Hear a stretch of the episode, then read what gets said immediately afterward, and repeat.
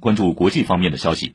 韩美两国军队昨天起开始为期四天的危机管理演习，为下半年已知自由之盾联合军演做准备。据韩联社援引韩国军方消息，危机管理演习是已知自由之盾联合军演的预备演习。演习基于假设朝鲜半岛出现战争迹象时，如何让韩美两军掌握危机管理步骤，避免危机演变为战争。危机管理演习结束后，韩美两军将从本月二十二号起正式启动已知自由之盾联合军演。据韩国朝鲜日报昨天报道，韩国全国民主劳动组合总联盟下属组织统一先锋队日前在韩国各地驻韩美军基地接连举行集会，要求驻韩美军撤离韩国。